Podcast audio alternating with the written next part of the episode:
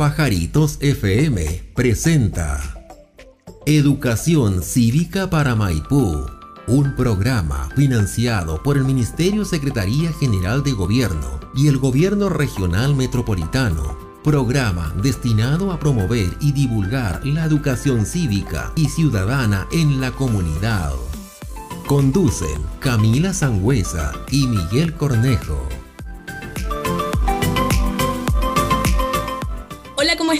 Bienvenidos a todas y todos. Esto es Educación Cívica para Maipú, este nuevo programa de la radio Pajaritos FM, pajaritosfm.cl. Aquí estoy con eh, Miguel Cornejo. Miguel, ¿cómo estás? Muy bien, muy bien, muchas gracias. Muy contento de, de, estar acá, de participar de este espacio. Siento que va a ser un gran aporte para toda la comuna de Maipú y va a ayudar mucho a promover un tipo de contenido que ahora está súper contingente, así que espero que logremos algo ahí súper interesante para conversar. Muy bien, y junto con Miguel y mi nombre, Camila Sangüesa, estamos haciendo este programa Educación Cívica para Maipú, financiado por el Fondo de Medios de Comunicación 2021 del Ministerio Secretaría General de Gobierno y este programa parte de la base de un diagnóstico de la necesidad de generar espacios para eh, difundir y eh, enseñar tanto educación cívica como ciudadana, teniendo en consideración que durante 18 años el Ministerio de Educación no generó estos espacios en las aulas y consideramos que muchas generaciones tienen un cierto déficit o falta de aquellos conocimientos que son tan relevantes eh, en, el, en el proceso histórico que estamos viviendo y el curso de la redacción de una nueva constitución. Y para esto, nuestro primer programa, el programa de hoy será sobre para qué sirven las instituciones. Tenemos de invitado a Rodrigo Mayorga, historiador, profesor, doctor en antropología y educación. ¿Estoy bien, Rodrigo? Totalmente, sí, muy bien. Académico de la Universidad Católica y director general de Momento Constituyente. ¿Cómo estás, Rodrigo? Muy bien, muy bien, Camila, muy bien, Miguel. Muchísimas gracias por la invitación a este primer, primer capítulo del programa. Primer capítulo.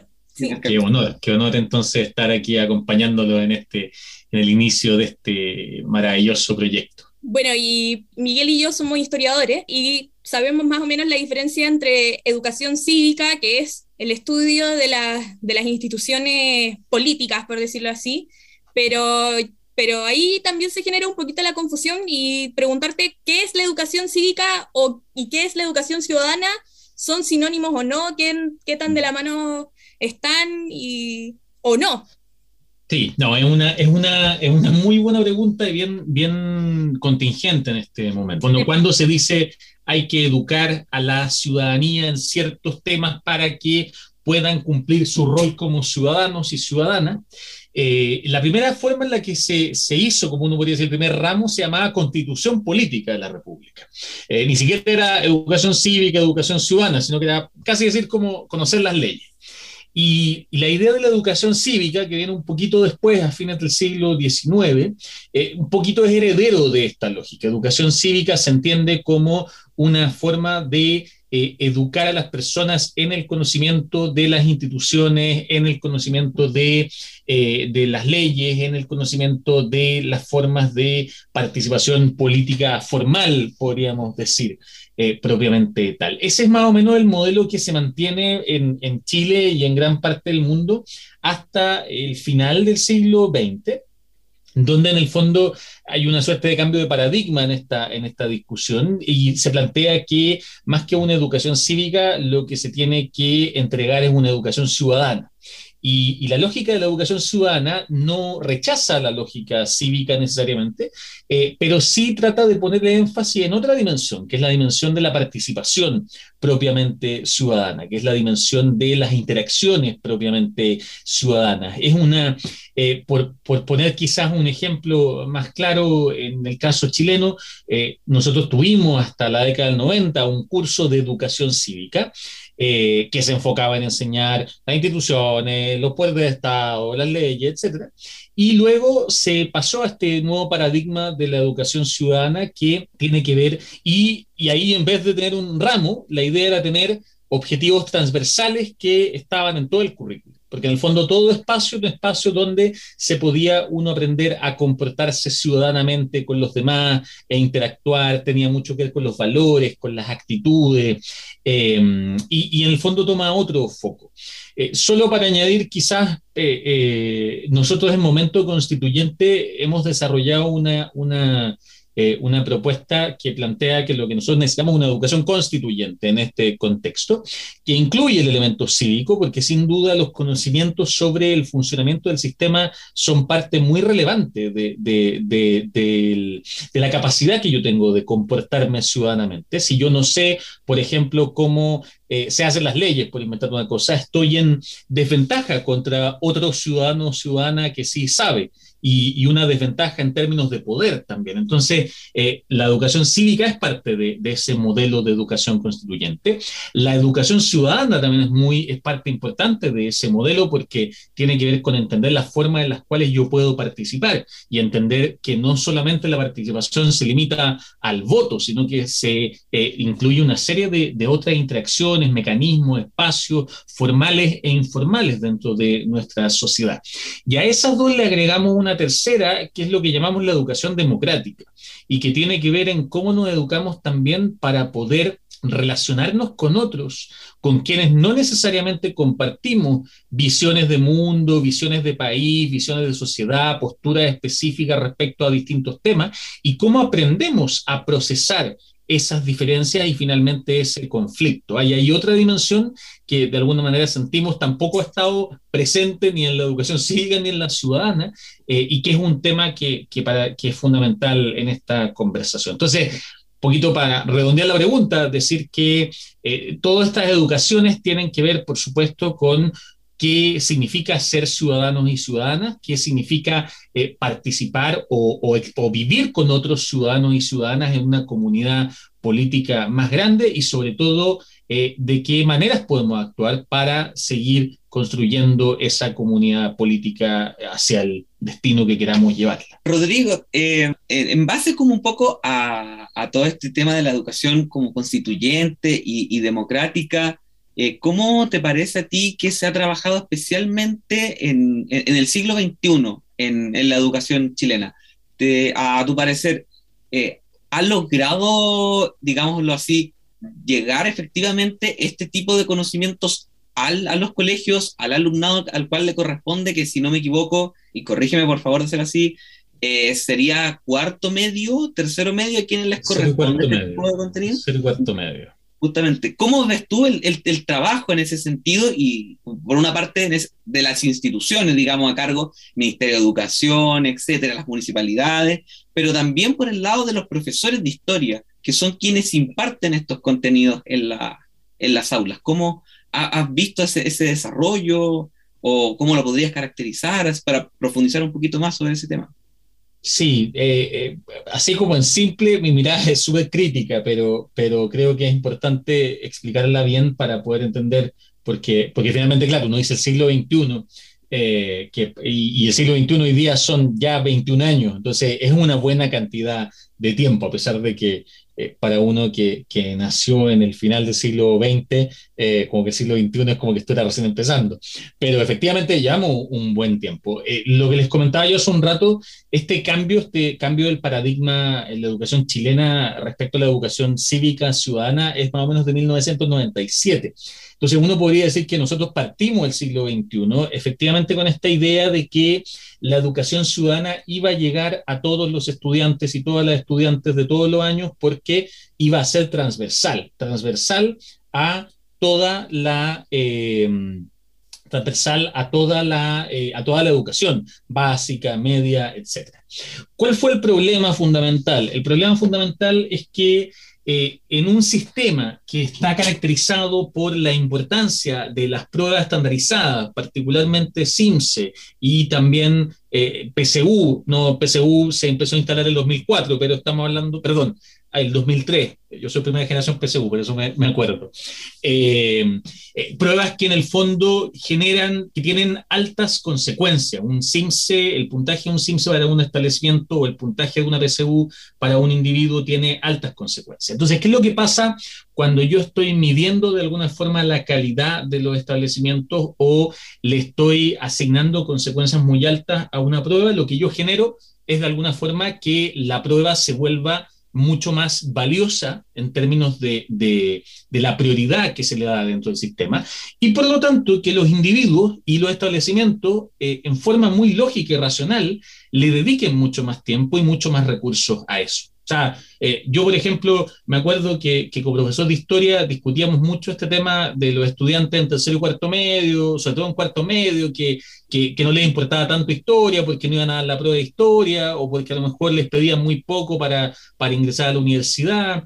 Eh, pero la verdad es que es obvio. O sea, si, si, en el fondo si me están pidiendo, si me están diciendo que entra a la universidad depende de estas cuatro asignaturas y sobre todo de estas dos, y yo tengo 24 horas al día, tengo que dedicarle 8 a dormir, tantas a hacer algo más, no sé qué, y me quedan X cantidad de horas de estudio.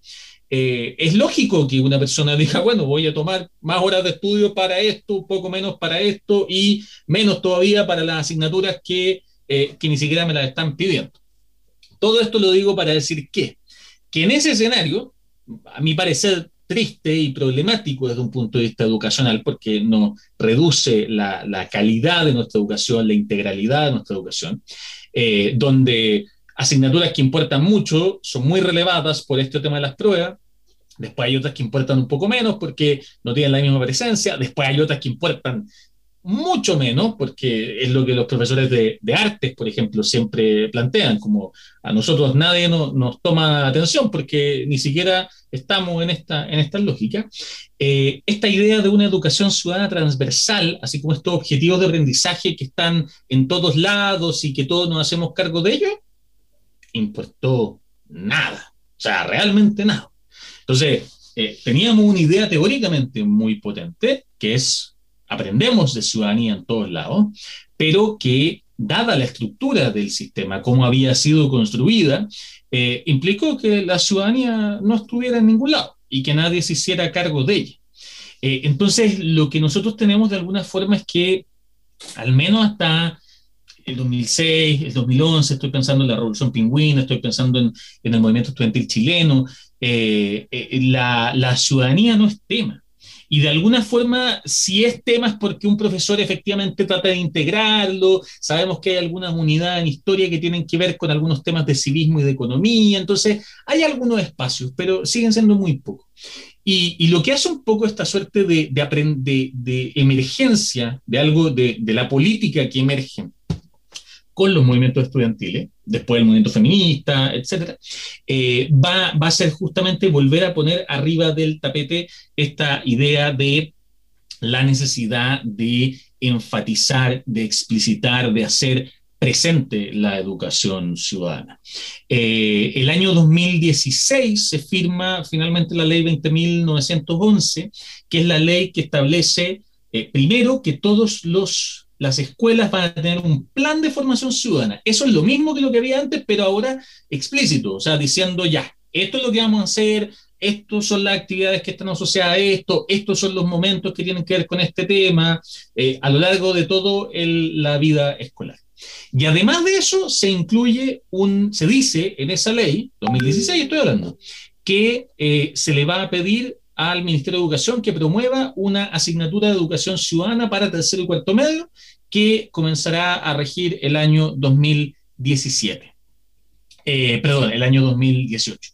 Eh, no, de hecho creo que es 17 inicialmente. Y la empiezan a patear. Entonces, no, nos alcanza, porque por supuesto requiere tiempo, 18, nos alcanza el 19 y recién se viene a implementar el año 2020. Entonces, partió esa asignatura el año pasado en tercero medio eh, este año 2021, por primera vez la tenemos en cuarto medio, eh, y eso significa que todavía no ha salido una generación que haya tenido eh, completa la asignatura. Esta va a ser la primera que va a haber tenido dos años de educación ciudadana en su currículum escolar obligatoriamente hablando. Entonces, todavía es difícil que podamos que podamos decir, bueno, esto está funcionando, no está funcionando, porque no tenemos tanta evidencia al, respecto. Pero sí quiero destacar que en el fondo es, una, es, un, es un cambio muy tardío, muy reciente, es algo que recién se está instalando, que como digo, y, y que en gran medida se instaló por un lado, producto de los movimientos estudiantiles que levantaron esta situación, eh, y por otro, eh, interesantemente también, producto de lo que fueron los, los, escándalos de, corrupción política que vivimos en su momento con Penta, con SQM, que llevaron a la conformación de, la, de ¿cómo se llama?, de la comisión Engel, que estudió eh, y entregó a la presidenta Bachelet sus propuestas, y dentro de esas propuestas también iba la necesidad de, eh, de la educación cívica como un elemento que podía no sé si resolver, pero al menos eh, responder a muchos de estos problemas. Entonces, ahí viene como una conjunción que permite esto. Eh, y ahí, bueno, el mismo tema con los profesores es bien interesante, porque en el fondo eh, los profesores hoy día, a ver, la educación ciudadana, desde este cambio que del 97 se introdujo dentro de, o los contenidos de educación ciudadana se introdujeron en la asignatura de historia. Entonces, los profesores de historia y las profesoras de historia hemos sido los responsables de estas distintas temáticas. Eh, pero como ustedes sabrán muy bien que, son formados como, como licenciados y licenciadas en historia, eh, no son necesariamente estas temáticas eh, algo en lo que tengamos una formación extensa. Eh, no es algo en lo que hay una formación profunda, porque un licenciado en historia, eh, igual que en economía o igual que en otro, en geografía, no, no tiene por qué estar formado en esos temas. Y luego hay un año de formación pedagógica para hacer clases en ciencia media que tampoco permite cubrir en profundidad todos estos temas. Entonces, de alguna forma yo diría, los profesores de historia y las profesoras, y aquí hablo por, por mí, pero por mis colegas también, hemos hecho lo que hemos podido. Eh, en base a eh, lo que sabemos, lo que buscamos aprender, el, análisis del currículo, eh, del currículum, pero, pero por supuesto que hay ahí una deuda pendiente también. Y cerremos para, o sea, y, para cerrar, para poner más complicada toda esta situación, es que yo creo que si algo descubrimos, no sé algo, porque descubrimos muchas cosas, pero una de las cosas para mí más importantes que yo he descubierto y creo que muchos descubrimos durante el estallido social y luego durante el proceso constituyente es cuán poco sabemos de esto. O sea, yo eh, decía al principio la Camila, yo soy doctor en antropología educacional, estudié cinco años fuera de Chile y mis temas de estudio son sobre educación ciudadana, participación política, activismo estudiantil. Me dediqué a eso, o sea, le dediqué cinco años de mi vida solo a eso, a, a trabajarlo, a verlo, todo el cuento. Y me di cuenta que no tenía idea de cuestiones basiquísimas, o sea, esenciales de, de, cosas de los procedimientos de formación de leyes, de la urgencia, eh, de los quórum, de un montón de temas. Entonces yo decía, si yo que se supone que me he dedicado a esto, eh, y he tenido todo el tiempo del mundo para aprender de esto.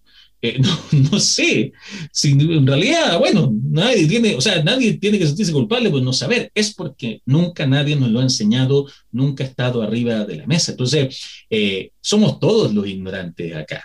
es un problema, es una ignorancia transversal que por supuesto tiene diferencias de clases sociales, diferencias de distinto tipo, pero aún así el más conocedor es ignorante en esto. Y las generaciones que estamos formando, nuevos estudiantes, somos ignorantes en esto también. Entonces, hay que pensar también ahí cómo aprendemos conjuntamente. Por, por eso espacios de educación comunitaria como este mismo programa son tan relevantes dentro de esta conversación. Sí, justamente esa es la idea central de, de este programa y, y, el financiamiento que estamos recibiendo de entregar este espacio a nuestros auditores y a, la comuna de Maipú en general, que se puedan generar estos espacios, no solamente de aprendizaje, sino también de, de, participación comunal. Y yo, yo antes, de, antes de irnos a la primera pausa, quería preguntarte eh, por el otro lado. Miguel te preguntaba por la educación actual, yo te quería preguntar por antes. Hay un, hay un conocimiento más o menos generalizado que se comenta, que un poco también te lo enseñan en la escuela de historia, que eh, previo al golpe del 73 había una politización importante, que había una educación importante respecto a la educación cívica, pero que después del golpe este país se despolitizó y se dejó de enseñar esto.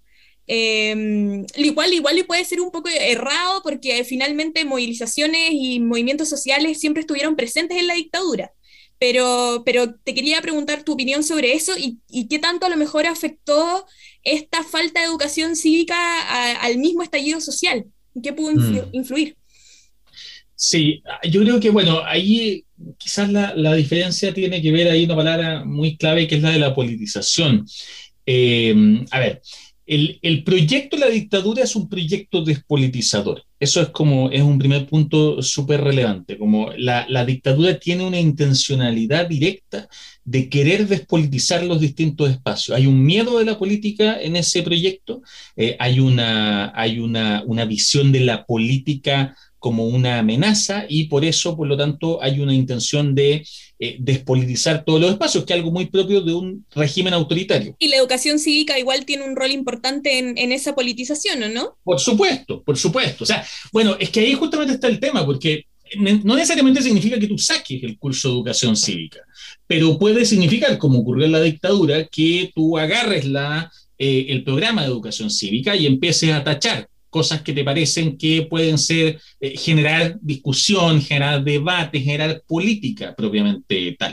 Eh, eh, sabemos que Pinochet hizo eso con programas desde el de octavo básico, si mal no recuerdo, un programa en historia que Pinochet le fue tachando temas como revolución industrial o revolución rusa, porque eran temas que podían ser complejos en esa línea. Pero lo que quiero decir es que, claro, la política, la, la dictadura tiene ese proyecto despolitizador que además después engarza o, se, o se, se conecta muy bien con la lógica neoliberal que va a asumir que también es una lógica despolitizadora en el sentido de que pone su foco en el individuo que toma decisiones de mercado eh, en base a costos y beneficios y la política por definición es algo colectivo. Entonces, ahí funciona muy bien. Yo creo que lo que quizás tenemos que ser un poco más críticos es cuando miramos pre-dictadura, eh, entender que eh, claro, no es que necesariamente hubiera una educación cívica, así ciudadana, que hoy día eh, encontramos como lo que debería ser. Probablemente si vamos a mirar eh, cursos de educación cívica en la época de Salvador Allende, de Freire, antes de los radicales, que son como estas miradas o estas propuestas políticamente más potentes, eh, vamos a encontrar muchas cosas muy criticables. Libros que son súper contenidistas, eh, métodos didácticos que no permiten ningún tipo de discusión mayor, eh, porque efectivamente ahí juegan muchas otras cosas de la historia de la educación misma y de, y de cómo eso se ha ido desarrollando. Y, pero lo que sí hay es una intencionalidad. Yo creo que uno puede ver en el proyecto de Estado, en el proyecto educacional estatal de sobre todo desde los 30, 40 en adelante, una intencionalidad justamente de, de, entender a la escuela como un espacio político.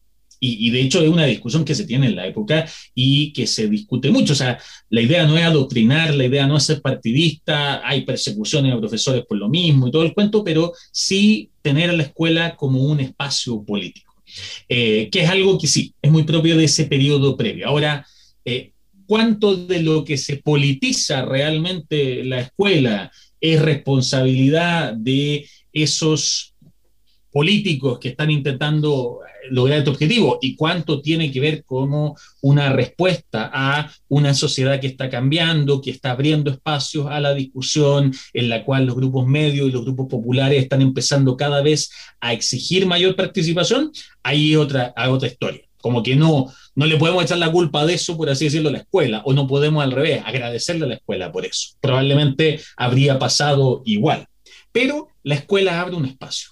Entonces, ¿qué es lo que pasa después? Que lo que, lo que viene a ocurrir con la dictadura es que ese espacio se cierra.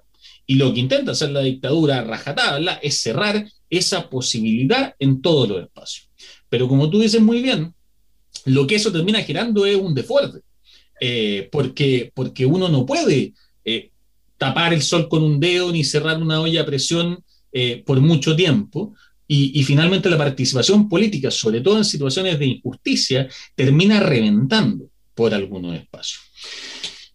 No es casualidad, a mi parecer, que sean justamente los estudiantes secundarios los primeros que vamos a ver emerger como actores políticos en el espacio público ya en el siglo XX, después de todo este tiempo de intento de despolitización, justamente porque son aquellos que en una sociedad despolitizada no tienen ningún espacio formal de politización. O sea, el único espacio formal de participación política en el Chile post-dictadura es el voto.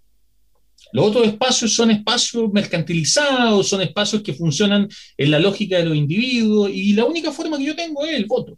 Y la apatía política de la generación del 90, que esta generación que no estaba ni ahí, como un poco en la lógica del chino Río, eh, también tiene una explicación súper lógica. O sea, si yo siento que el voto no sirve de nada, porque voy a votar cada cuatro años, cada seis años, y siempre salen los mismos porque hay un sistema binominal que hace que siempre salga uno de allá y uno de acá, y por ende después llegan a un congreso donde están mitad y mitad, y por lo tanto como los quórums son más altos que la mitad, no se cambia ninguna ley realmente. Eh, eh, ¿Para qué voy a ir a votar? ¿Cuál es el sentido que va a tener que ir a votar? Entonces, la apatía política tiene un poco esa lógica.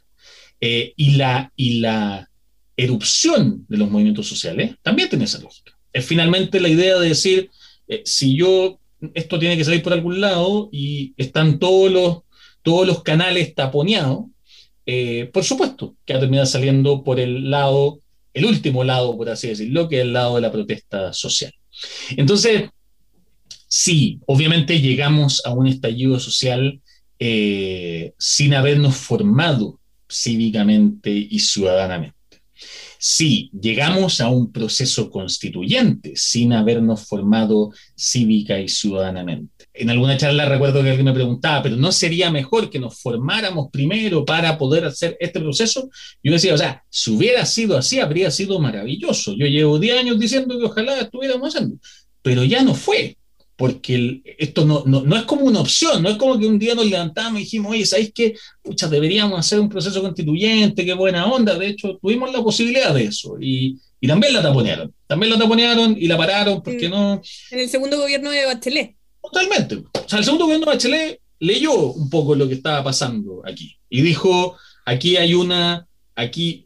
Eh, o sea, cuando uno mira para atrás históricamente y uno dice, en Chile tuvimos hemos tenido hasta ahora, pero, pero 10 años de movilizaciones prácticamente interrumpidas. ¿En qué momento alguien no, no entendió que eso era, señal de un problema? O sea, está bien, yo puedo creer que si un día se levanta un grupo y va y sale y alguien dice, no, estos tipos no entienden nada, o, son pulsiones adolescentes, como decía un rector por ahí, eh, o son infiltrados de, de algún poder extranjero, como decían otros por allá, Dale, está bien, un día, una vez, puede ser, un par, un año, a lo mucho, pero 10 años, algo está ahí. Entonces, un poco el proyecto constituyente, el proceso constituyente que propuso el segundo gobierno de Bachelet, un poco recogía eso. Es como cómo logramos canalizar esa energía que está ahí bullendo, porque si no la canalizamos, va a reventar.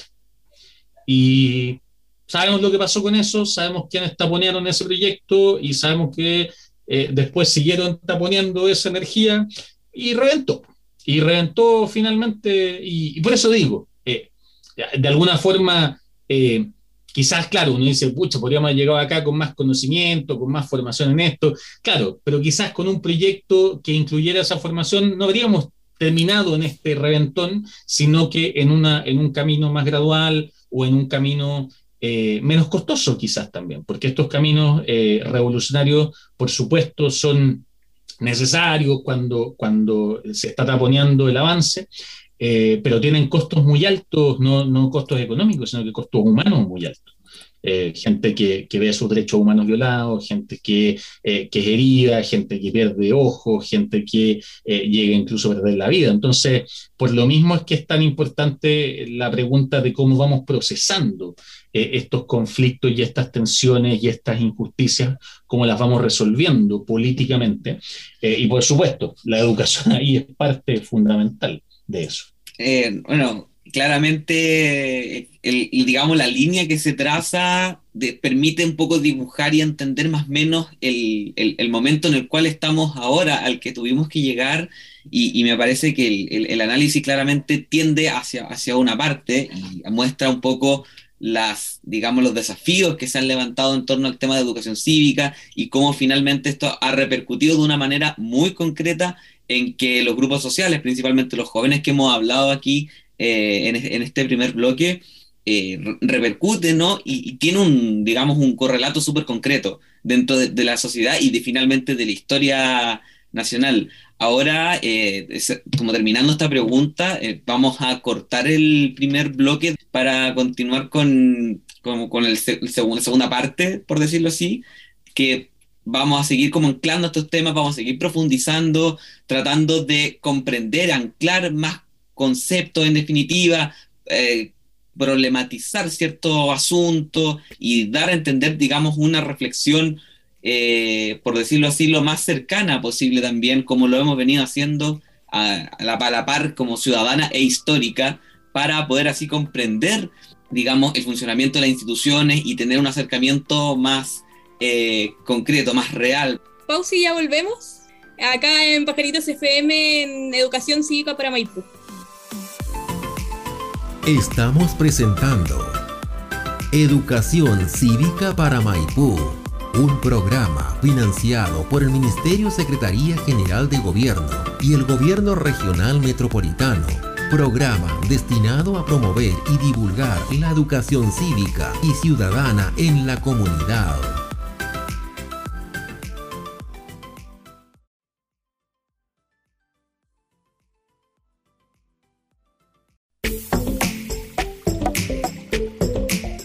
Estamos presentando Educación Cívica para Maipú, un programa financiado por el Ministerio Secretaría General de Gobierno y el Gobierno Regional Metropolitano. Programa destinado a promover y divulgar la educación cívica y ciudadana en la comunidad. Ya estamos de vuelta aquí en Pajaritos FM. Este es el programa Educación Cívica para Maipú, nuestro primer capítulo que titulamos ¿Para qué sirven las instituciones? Estamos con el invitado Rodrigo Mayorga, director general de Momento Constituyente. Y estábamos acá hablando en la pausa de ya yendo a lo concreto, la educación cívica, saber qué son las instituciones. Y eh, con Miguel decíamos, obviamente tenemos que preguntarle a Rodrigo sobre esta idea de esta candidata eh, a diputada, me parece. ¿A senadora? A senadora, a senadora que decía que Chile tenía que volver a ser una monarquía. Entonces, lo básico es, ¿qué es una república? ¿Por qué somos una república quizás? ¿Y cuál es la diferencia con, con la monarquía? ¿Y por qué sería una mala idea? Claro, porque no queremos ser una, una monarquía de nuevo. Algunas desventajas que tenga el, el, régimen monárquico, quizás, quizás. No, bueno, sí. La, a ver, la definición republicana efectivamente es un elemento eh, clave en cómo entendemos la, ciudadanía. Eh, república viene del latín. Eh, de res pública, que se refiere a la cosa pública. Res es como significa cosa en latín y tiene que ver justamente con este espacio que compartimos todos, en el cual tomamos decisiones colectivamente. En la práctica, república justamente significa una forma de organización política en la cual el poder está distribuido en distintas instituciones. Eh, y si bien han existido repúblicas no necesariamente democráticas, como era la República Romana, donde esas instituciones las dominaba un solo grupo de la sociedad, eh, hoy día lo que entendemos tiene, se relaciona mucho con la separación de los poderes del Estado. Es decir, en una república, al menos nosotros esperamos que el poder esté distribuido entre tres grandes instituciones o tres grandes poderes. Un poder ejecutivo, que es el que se encarga de ejecutar las leyes de la República, un poder legislativo, que es el que se encarga de crear las leyes de la República, y un poder judicial, que es el que se encarga de juzgar cuando esas leyes no se están cumpliendo adecuadamente y de resolver qué es lo que se hace con aquellas personas que eh, no están actuando acorde a la ley. Si ustedes se fijan, eh, todo tiene que ver con la ley finalmente con la ley, entendiendo además como la ley principal a nuestra a la Constitución. Entonces, una república se ordena a partir de la ley, eh, ordena el poder a partir de la ley y establece que no es la misma persona ni el mismo grupo quienes, por ejemplo, crean la ley y la ejecutan porque si yo tengo el poder de crear la ley y de ejecutarla y después de juzgar a quien no la cumple, de alguna forma me hago con el poder absoluto y no hay ninguna manera en que no tengo a nadie que me pueda controlar o nadie que me pueda hacer algún tipo de contrapeso. Eh, de hecho, eso es lo que pasa en una monarquía. En una monarquía, el rey o el soberano o la soberana hace las leyes, ejecuta las leyes y juzga el cumplimiento de esas leyes. Por lo tanto, decide qué se hace, cómo se hace y qué ocurre cuando eso no se hace adecuadamente, lo que puede incluir, por ejemplo, no juzgarse a sí mismo si decide cambiar la ley o no cumplir su propia ley. Por eso, señora Ana María Vergara, candidata a senadora de la República, creo, creo que no, porque perdió el apoyo de su partido a propósito de esto, eh, pero si algún día decide candidatearse de nuevo, no es buena idea eh, una monarquía de partida, porque en una monarquía no habría un Senado, que era el cargo al cual ella se estaba postulando. Eh, a menos que se hubiera estado postulando a reina y nunca nos enteramos, pero puede ser. pero, pero de tus palabras, aquí sí como una una contrapregunta bien chica. Eh, lo primero de lo que uno puede inferir de tu, de tu respuesta, primero, no todas las repúblicas son democráticas, que normalmente se pueden asociar. Y lo segundo, cuando tú mencionabas que el rey no necesariamente se tiene que juzgar a sí mismo, ahí también hay un tema, por ejemplo, que se critica bastante respecto a los fueros y qué pasa con los políticos que a veces está esta creencia, personalmente creo que bastante válida en ocasiones, de que la justicia tampoco y la ley no aplica para, para ellos. Ahí tenemos, claro, tenemos dos puntos que son fundamentales. Primero, efectivamente, una república a la democracia. Sin general, las repúblicas son democráticas pero no tiene por qué ser así. Puede haber una república en la cual el poder esté distribuido, pero que finalmente eh, el poder del Estado esté un poco eh, controlado por un grupo social, por ejemplo. Y eso puede ocurrir si las leyes limitan el acceso a ese poder político y eventualmente así podemos avanzar hacia regímenes que no son democráticos a pesar de que mantienen su lógica republicana. Entonces es muy importante ahí decir en el fondo o, pensar que frente al régimen republicano tenemos que preguntarnos qué tan democrático es. ¿Y de qué depende esa democracia?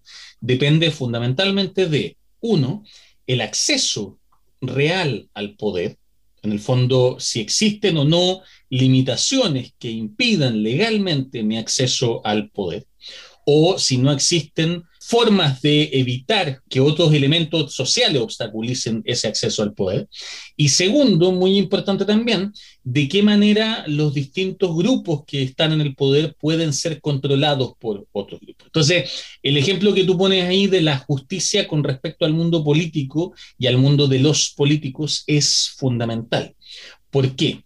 Porque ¿cuál es el sentido de que exista un fuero parlamentario. El sentido de que existe un fuero parlamentario es justamente que es entregar una suerte de protección para que un representante político de la ciudadanía eh, no se vea amenazado por un intento, por así decirlo, de bajarlo, eh, de bajarlo por una acusación, por ejemplo, falsa, eh, para, y con eso ese grupo de la ciudadanía perder parte de su poder político en la toma de decisiones. Entonces, la lógica del fuero tiene que ver con eso inicialmente. Pero después viene la pregunta siguiente, ¿cómo son los procesos de desafuero? Porque lo que sí tenemos que preocuparnos es que a la vez de que nos preocupamos de que no se le vaya a quitar representación política a un grupo de la ciudadanía, también tenemos que preocuparnos de que si esa persona que es representante comete un delito o comete una falta, sea juzgado con toda la el peso correspondiente a la ley, porque somos todos iguales ante la ley. Y ahí están los procesos de desafuero. Entonces, ¿dónde está la diferencia? La diferencia está en, bueno, si el proceso de desafuero lo hacen los mismos parlamentarios o lo hace un poder distinto, como podría ser, por ejemplo, el poder judicial. Ahí hay una diferencia de democracia fundamental. Porque lógicamente es muy distinto si yo me estoy juzgando a mí mismo o si hay un poder independiente del Estado que me está juzgando a mí y por lo tanto poniéndome o sometiéndome a esa misma ley. Eh, ocurre algo similar, por ejemplo, con otro caso que, probablemente es bien polémico siempre, que es la dieta parlamentaria, el sueldo de los parlamentarios. ¿Por qué le pagamos sueldo a nuestros representantes si esto es servicio público y, parte como de, trabajar en este espacio eh, supuestamente común que es el Estado? De nuevo, el sueldo parlamentario tiene un sentido eminentemente democrático si nosotros antes no se le pagaba sueldo a los parlamentarios en el siglo XIX. ¿Y qué es lo que ocurre cuando pasa eso? Que las únicas personas que pueden postular y ser parlamentarios son aquellos que se pueden dar el lujo de ir a sesionar un día eh, y seguir viviendo igual. ¿Y cómo viven? Porque tienen tierra y alguien más le está cosechando la tierra y alguien más le está vendiendo y por lo tanto el Parlamento es de los ricos si no hay un sueldo parlamentario, el Parlamento es un espacio de los ricos, que es una discusión que ahora con la convención eh, también ha estado justamente eh, encima, encima de la mesa. Eh, de nuevo, no hay nada antidemocrático en que los parlamentarios reciban un sueldo. Pero, por ejemplo, puede haber elementos muy antidemocráticos cuando son esos mismos parlamentarios los que definen su sueldo o cuando son esos mismos parlamentarios los que definen la forma en la cual sube el sueldo, o cuando efectivamente eh, vemos que ese sueldo no es coherente con la realidad de la población. Entonces, volviendo un poco a, a, lo que tú preguntabas ahí, lo que nosotros tenemos que hacer es evaluar la calidad de la democracia de la República. ¿Y cómo evaluamos la calidad de la democracia de una república? Analizando, como digo, en qué medida en esa república todos tenemos realmente acceso al poder, porque si no lo tenemos todo, entonces efectivamente es una república menos democrática. Y junto con eso, una vez en el poder, ¿qué tan controlado estoy por otros individuos, otros ciudadanos? Eh, eso en inglés se llama como accountability, eh, el ser, eh, no, no, nunca, no sé cuál es la palabra exacta, pero el ser como qué tan responsable soy al final del día respecto de mis acciones eh, eh, en relación al resto de la ciudadanía. Respecto y en contexto a tu, a tu trabajo en Momento Constituyente, que hemos revisado con, con Camilo la página, sin duda es una labor tremenda la que hay, la cantidad de secciones, de, digamos, apartados, etcétera, que, que uno puede encontrar, porque también da mucho tema, como enmarcado en en eso y sumado también un poco al tema del, poder y la distribución de poder dentro del Estado.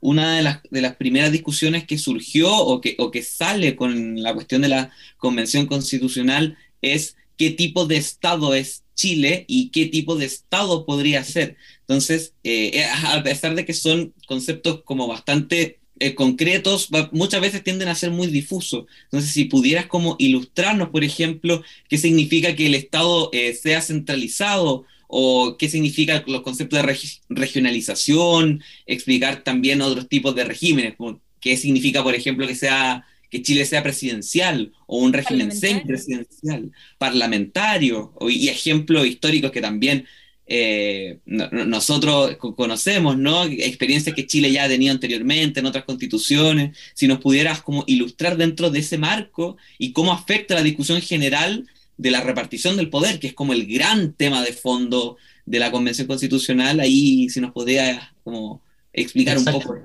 Perfecto. primero tenemos que hacer una distinción súper importante entre el concepto de Estado y el concepto de gobierno. ¿ya?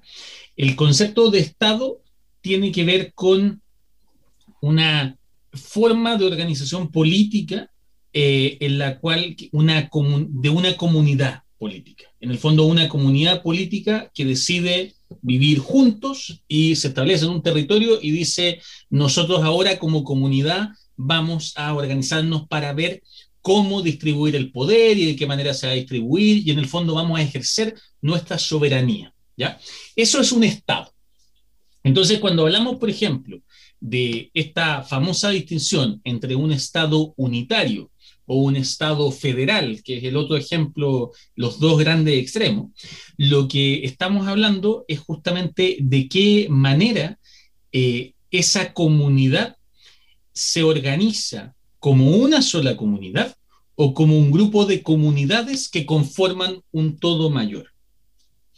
Ejemplo, en un Estado unitario, como es el caso chileno hoy día, eh, todos los chilenos y las chilenas votamos por nuestros representantes en el Parlamento. Y ese Parlamento único crea leyes. Y esas leyes de la nación rigen en toda la nación por igual. Entonces, si se aprueba una ley que, por ejemplo, impide fumar en las plazas, eh, da lo mismo si yo estoy en una plaza en Arica, estoy en una plaza en La Serena, en Santiago, en Concepción, en Punta Arenas, en ninguna de esas plazas puedo fumar, porque la ley es una sola de esta nación, hecha por los representantes de esta nación y en el fondo que refleja la ciudadanía de, no de esta nación, estoy hablando de esta comunidad política, porque nación es otro concepto que nos mete en otras complicaciones, pero se usa la ley de este Estado. En cambio, en un Estado federal existen, por así decirlo, subcomunidades políticas que toman decisiones independientes de otras comunidades políticas. Tomemos el ejemplo de Estados Unidos. Estados Unidos tiene un presidente, tiene un parlamento nacional, de todo, federal se dice, de todo Estados Unidos. La gente vota por sus representantes en Iowa, en Wisconsin, en Nueva York, y ellos llegan al Parlamento y hacen leyes, y esas leyes que hacen en el Parlamento Federal corren para toda la nación. Si una ley sale del Parlamento Federal, eh, va a correr y va a regir en Nueva York, en Los Ángeles, eh, en cómo se llama, o en Minnesota, da lo mismo. Pero además, cada estado de Estados Unidos tiene un gobernador que lo elige ese estado y tiene un parlamento estatal con Cámara de Representantes y con Senado, con representantes que elige gente de ese estado y no la gente del otro estado. Entonces la gente de el estado de Nueva York elige a los representantes que manda el Parlamento Federal en Washington, pero también elige a los representantes que van al Parlamento de Nueva York, que está en el estado de Nueva York. Y esos otros representantes también crean leyes. La diferencia es que esas leyes solo rigen en el estado de Nueva York, porque son decisiones que ha tomado la comunidad política del estado de Nueva York. Seguramente ustedes o la gente que nos está escuchando eh, habrá visto más de alguna vez en televisión o en las películas esta típica escena como de el, tipo que se va arrancando de una de cómo se llama de la policía y como que le tratan de hacer como una barrera para que no pase eh, como la, frontera entre un estado y otro y es como que la logra, por supuesto la logra pasar porque esa es la gracia de, la película eh, y como que la logra pasar es como que hubiera un campo de fuerza, como que aquí no me pueden hacer nada y literalmente está a cinco metros. Ya, eso en el fondo, ¿qué es lo que está reflejando? Está reflejando que ese tipo o ha cometido un crimen o ha cometido un crimen que no es parte de las leyes nacionales, sino que es la ley de ese estado en particular, o también que la policía que está persiguiendo a esa persona es policía de ese estado y por lo tanto no tiene jurisdicción, no tiene la capacidad de arrestar a nadie fuera de ese estado eso también explica por qué hay en ciertos estados de Estados Unidos donde el aborto es legal o la marihuana es legal y en otros no. Exactamente, exactamente. ¿Y eso por qué? Es porque eh, los temas de esos temas no están definidos en la legislación nacional. Si llegasen a ser definidos en la legislación que hace el Parlamento de Estados Unidos completo, ahí ya no puede cada estado tomar decisiones independientes, porque esa legislación es superior a la legislación de cada estado. Porque si no, si no existiera eso, entonces no sería un gran estado, estaríamos hablando de muchos estados pequeños. Entonces, ahí tenemos, una, ahí tenemos el problema del Estado, que tiene que ver con cómo nos organizamos como comunidad política. Pero después de eso viene un segundo problema, que es el problema del gobierno. El problema del gobierno es la forma concreta en la cual decidimos ejercer esa soberanía. Por así decirlo, es la decisión que tomamos como comunidad política, seamos unitaria o seamos eh, federal. Y en esa decisión en el fondo, eh, si somos un Estado, si somos un gobierno, queremos un gobierno democrático, eso va a requerir lo que hablábamos hace un rato, que haya división de poderes del Estado, un poder legislativo, un poder ejecutivo, un poder judicial, pero no necesariamente implica o, predefine cuánto poder va a tener cada uno. En el fondo, que existan tres poderes no eh, significa que todos tengan la misma cantidad de poder. Y en algunos casos, el poder legislativo va a tener mucho más poder. En algunos casos, el poder ejecutivo va a tener mucho más poder. El poder judicial los que juzgan, por, dado que solo actúan cuando la ley no se cumple, eh, esa naturaleza hace que sea muy difícil que el Poder Judicial tenga más poder que el resto de los poderes del Estado, porque en el fondo no pueden intervenir eh, sobre otro poder eh, a menos de que actúen propiamente tal. ¿Qué tanta, qué tanta autorización tiene que tener un poder para actuar de otro poder distinto? Entonces, por ejemplo, cuando nosotros empezamos a ver eh, la constitución de la República eh, y empezamos a ver, ya, estas son las atribuciones del presidente, estas son las atribuciones del Senado o de la Cámara de Diputados. Y empezamos a mirar que hay algunas atribuciones que para poder ejercerlas, el presidente requiere que lo autorice el Senado o lo autorice la Cámara de Diputados. Eso es una transferencia de poder desde el Ejecutivo al Legislativo. Hay otros casos en los cuales no requiere que lo autorice el Senado. Eso significa que hay un balance de poder que está más inclinado hacia el Ejecutivo. Después vamos al legislativo y empezamos a ver el proceso de creación de una ley.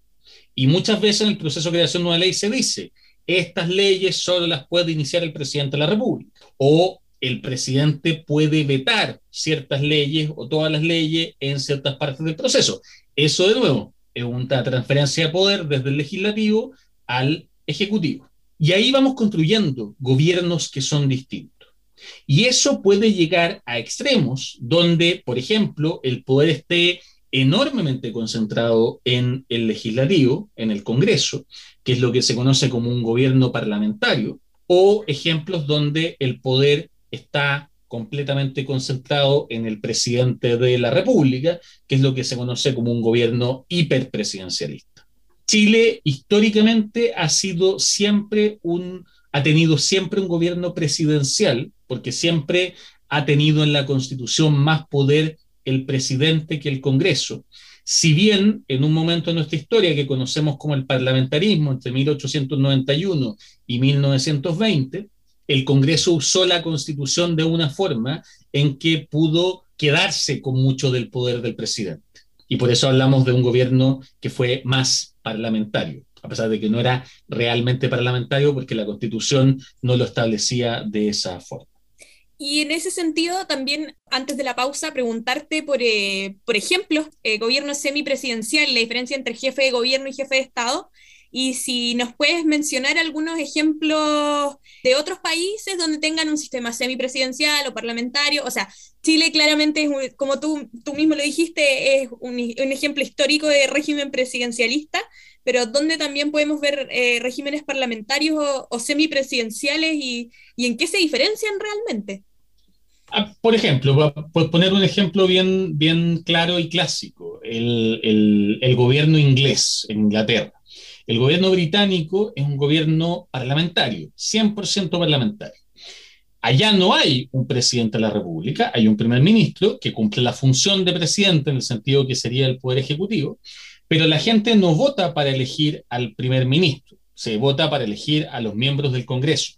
Y luego los miembros del Congreso eligen dentro de ellos a este primer ministro. Eso es un ejemplo de un régimen totalmente parlamentario, porque en el fondo el, poder ejecutivo depende de la confianza del Congreso. Si el Congreso cambia su composición y la mayoría cambia, entonces ese gobierno va a caer. Eh, eso tiene ventaja y desventaja. Una de las ventajas que tiene eso es que eh, el Poder Ejecutivo siempre tiene la mayoría del Congreso. Eh, la desventaja que tiene es que si la persona que está en el Poder Ejecutivo no hace las cosas como el Congreso le está exigiendo, es probable que su gobierno no dure mucho. De nuevo, es un balance de poder distinto. El caso chileno es un caso totalmente distinto, donde nosotros elegimos independientemente a un presidente de la República y a los representantes del Congreso. Y eso puede implicar, por ejemplo, que tengamos un presidente o una presidenta que sea de un sector político y un Congreso que esté dominado por otro sector político. Que se ha dado. Que se ha dado muchas veces, por supuesto. Y es una gran excusa también por el tema de, la, de aprobar leyes y, o rechazarlas, justamente. Totalmente. Los que defienden eso te dirían, dirían que es bueno porque así, entre comillas, nadie se arranca con los tarros, como que el gobierno nunca, eh, siempre va a tener la posibilidad de, para tener que negociar o hacer acuerdos para poder lograr efectivamente avanzar con sus programas. Eh, pero vaya de eso, es una, es una visión política, una mirada política específica, pero el punto de fondo es que en un gobierno eh, presidencial, y ahí está la diferencia, eh, no hay una relación, o sea, en el fondo, el presidente de la República o la presidenta no depende directamente del Congreso. ahora, además de eso, añadimos esta, este tema de la separación entre lo que es el jefe de Estado y el jefe de gobierno. El jefe de gobierno es, valga la redundancia, quien dirige el gobierno y por lo tanto quien está a cargo de la toma de decisiones o es responsable de la toma de decisiones dentro del gobierno. El jefe de Estado, en cambio, o la jefa de Estado, es quien representa a la comunidad política ante otras comunidades políticas. Entonces, en ese sentido, uno podría decir que si bien suena mucho más rimbombante el concepto de jefe de Estado, en la práctica, el, que tiene más poder es el jefe de gobierno, porque el jefe de gobierno es el que toma las decisiones. Eh, en países que son presidencialistas, ocurre muchas veces, como ocurre en Chile, de que el cargo de jefe o el rol de jefe de Estado y jefe de gobierno lo cumple la misma persona, que sería el presidente de la República. Pueden existir casos donde no sea así y el presidente sea jefe de gobierno, pero se le entregue a, otro, eh, a otra autoridad el cargo de jefe de Estado, de representante.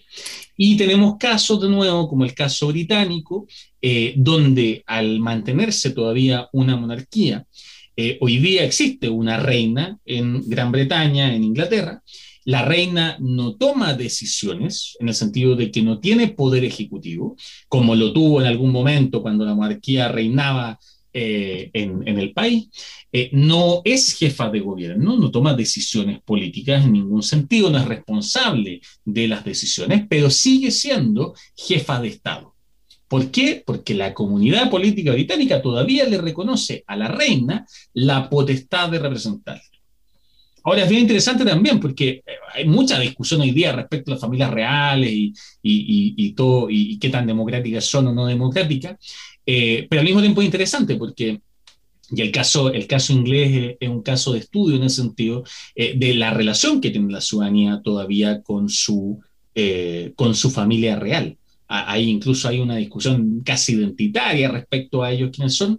y quizás también podemos, a propósito de lo que conversamos en el bloque anterior, eh, podemos ver en eso un resultado de un proceso que fue mucho más gradual en Inglaterra. En Inglaterra, la pérdida de poder de la monarquía fue mucho más, fue mucho más temprana, fue mucho más gradual, producto de que la monarquía estaba en conflicto con los señores y con los nobles, eh, y por lo tanto, por así decirlo, el proceso, eh, a propósito de esto de la, de la eh, olla de presión que conversamos, el proceso fue eh, mucho más escalonado.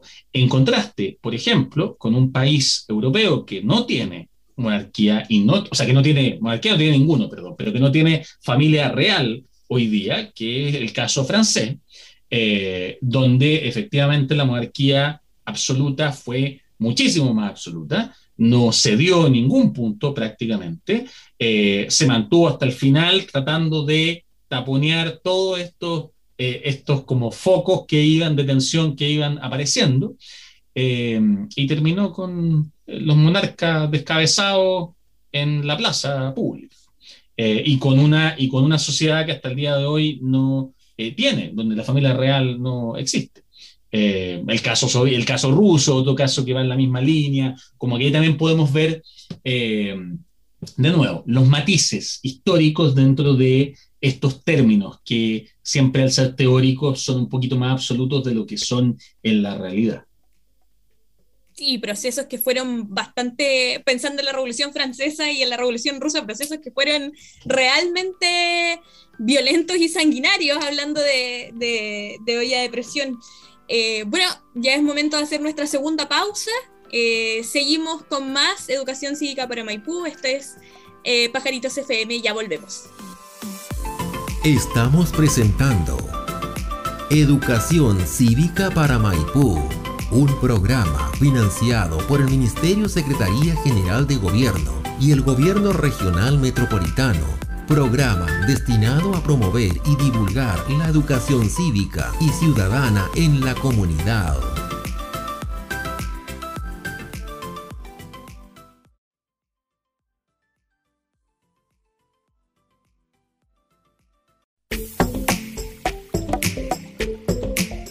Estamos presentando Educación Cívica para Maipú, un programa financiado por el Ministerio Secretaría General de Gobierno y el Gobierno Regional Metropolitano, programa destinado a promover y divulgar la educación cívica y ciudadana en la comunidad.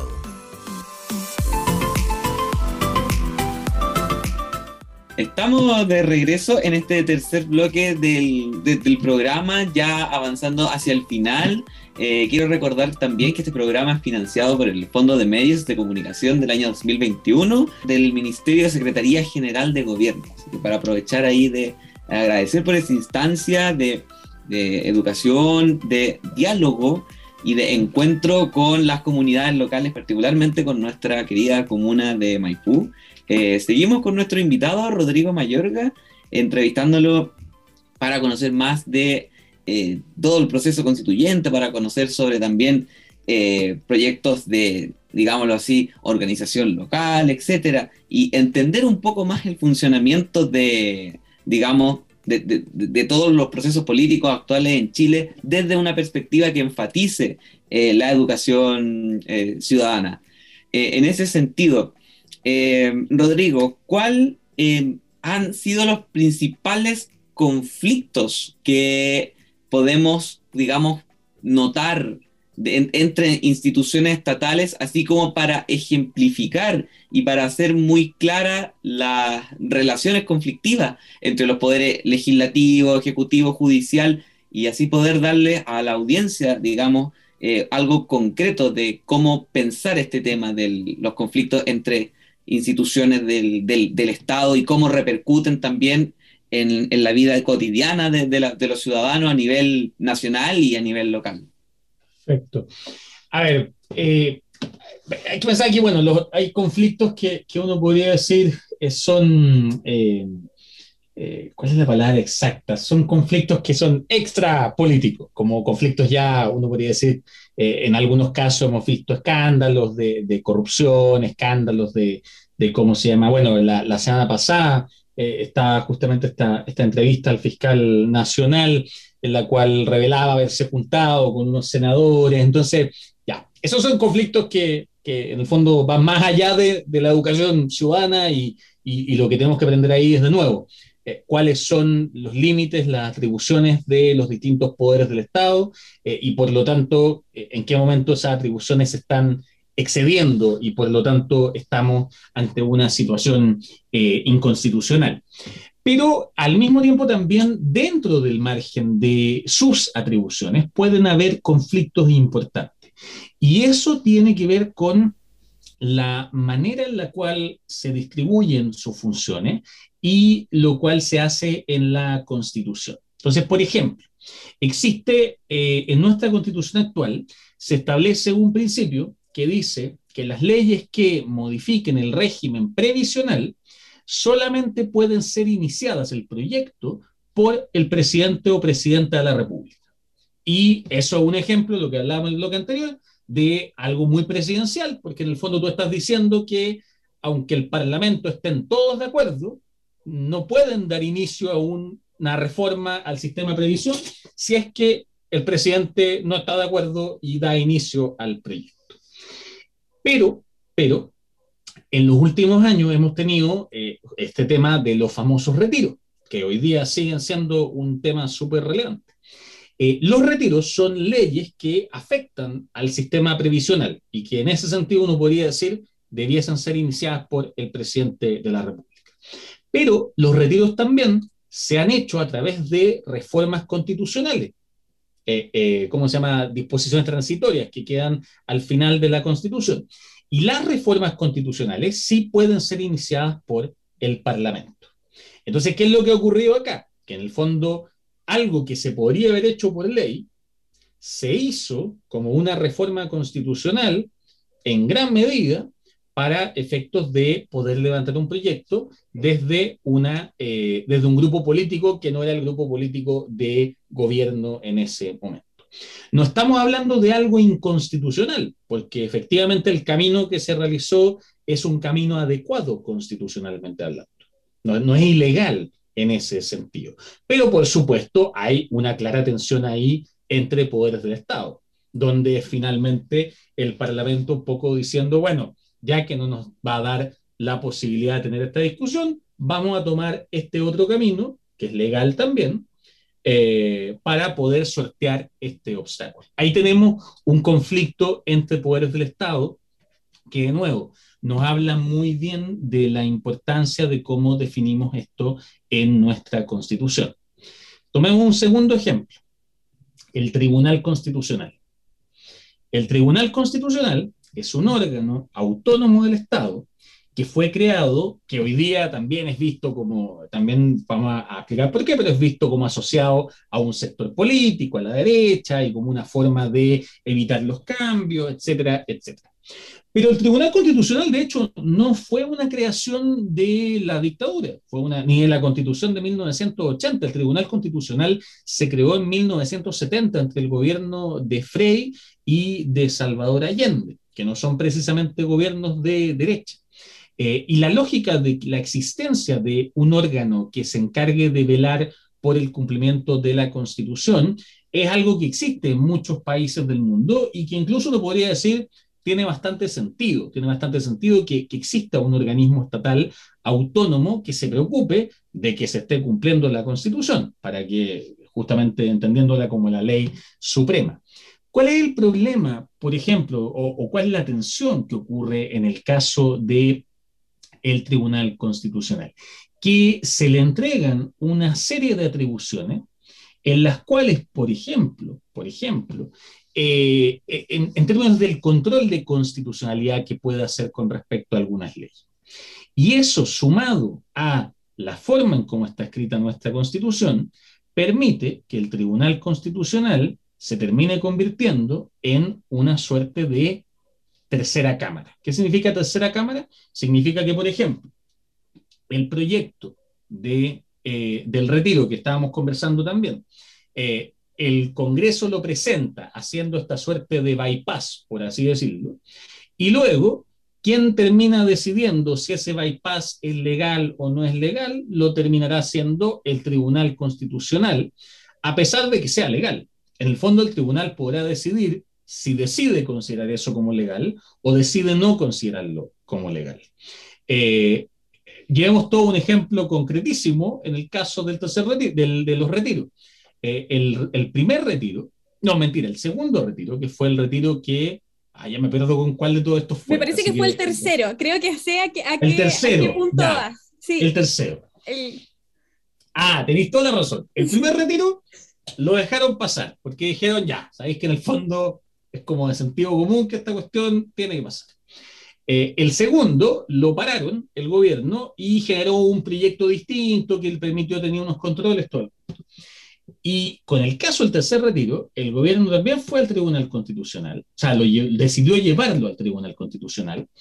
Eh, y el Tribunal Constitucional, entendiendo un poco que el costo político lo iba a pagar el Tribunal Constitucional si decidía que no, eh, eh, terminó rechazando el requerimiento por un problema formal. Y dijo en el fondo, casi como, bueno, ustedes han postulado a fondo y saben todo, casi como, ¿sabe qué? Le faltó el timbre 4 en la página 5, así que no le puedo yo revisar esto a ustedes, que de nuevo también es legal, pero, pero nos muestra un poquito la, la, la tensión que se va generando entre estos distintos grupos, porque finalmente un tribunal constitucional no debiese ser un órgano de toma de decisiones políticas, sino que es un órgano de control y de verificación. Pero por la manera en cómo se ha eh, establecido en Chile, por la manera en cómo son elegidos quienes lo integran, este Tribunal Constitucional ha terminado teniendo o pudiendo tomar decisiones de carácter político, lo que lo convierte en un órgano que también entra enormemente en tensión con otros órganos del Estado, eh, porque puede, termina de alguna forma interviniendo las acciones de esos órganos o, de nuevo, pudiendo intervenirla. Podría no hacerlo si no quisiera, como vemos en este caso particular, eh, pero por supuesto se ve obligado en otros casos a hacerlo. Entonces, esto nos explica un poquito y, nos lleva a la, discusión de hoy día con la Constitución, que en el fondo eh, uno de los elementos fundamentales de esta conversación constituyente es justamente cómo se ordena y se organizan las relaciones entre estos distintos poderes del Estado y entre estas instituciones del Estado. Sí, estamos aquí en Pajaritos FM, en el programa Educación Cívica para Maipú, financiado por el Fondo de Medios de Comunicación 2021 del Ministerio Secretaría General de Gobierno.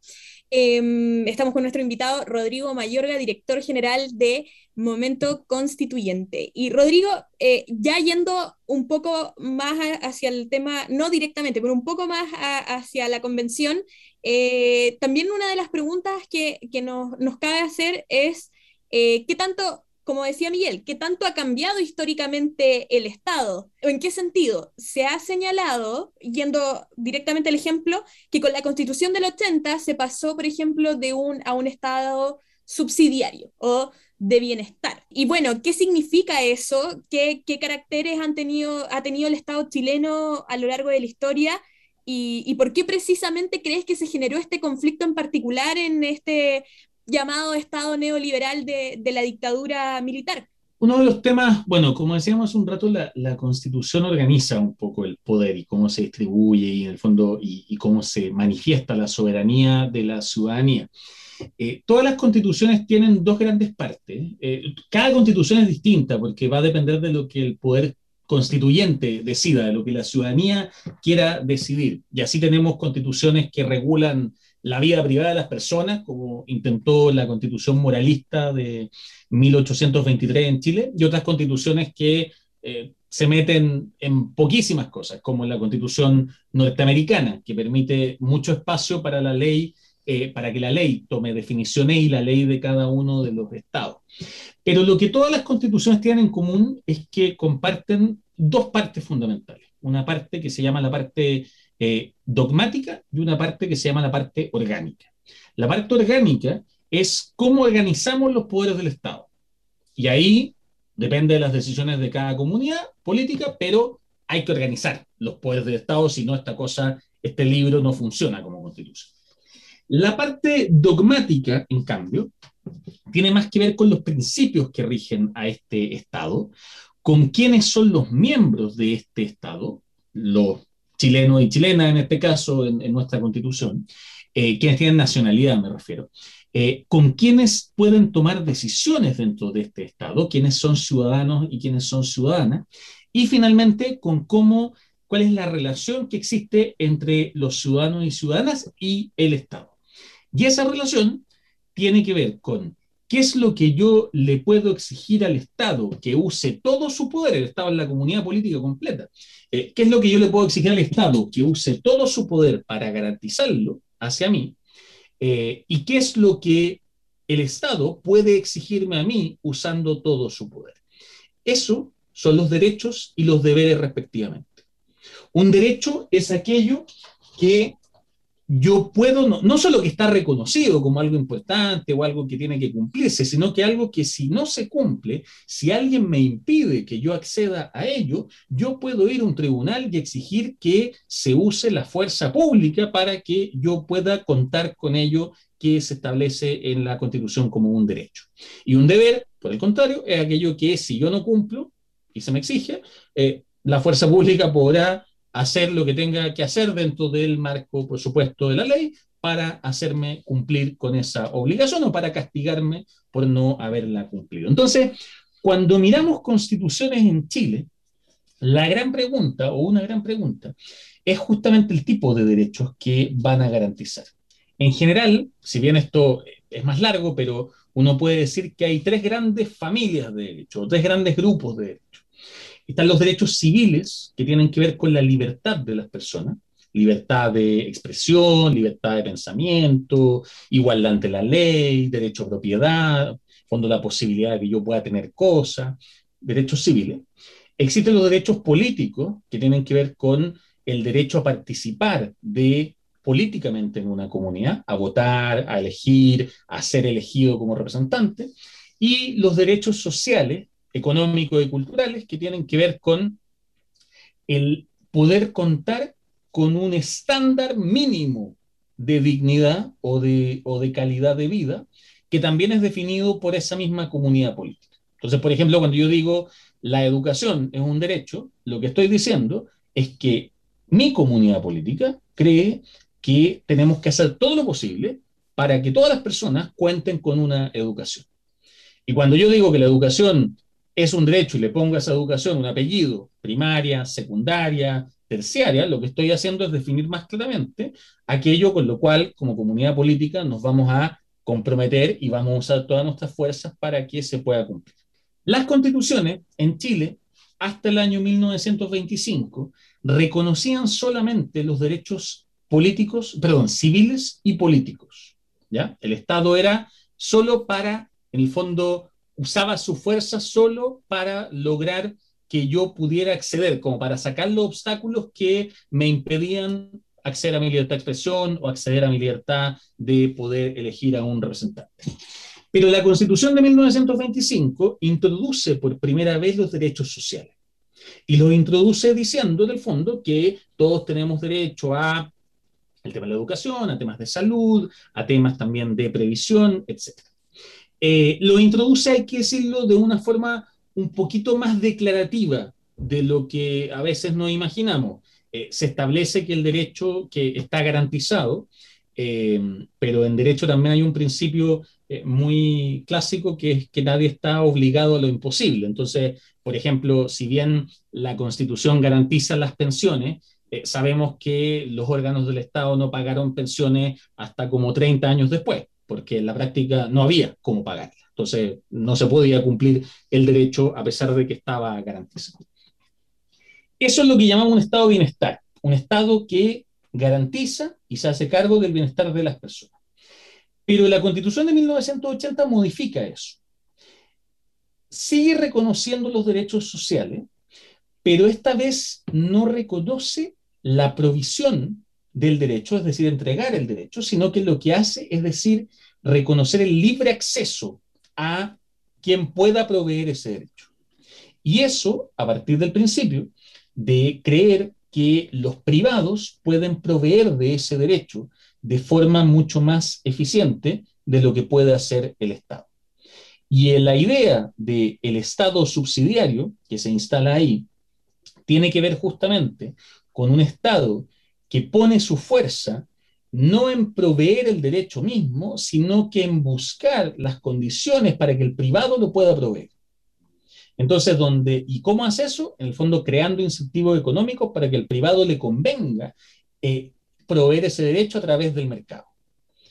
Ejemplo, hasta 1981, las escuelas públicas recibían un subsidio por cada alumno que asistía a la escuela, como hoy día en ese sentido. Pero también recibían un financiamiento base, pero además también recibían un subsidio por cada alumno que asistía a las escuelas o por el grupo completo.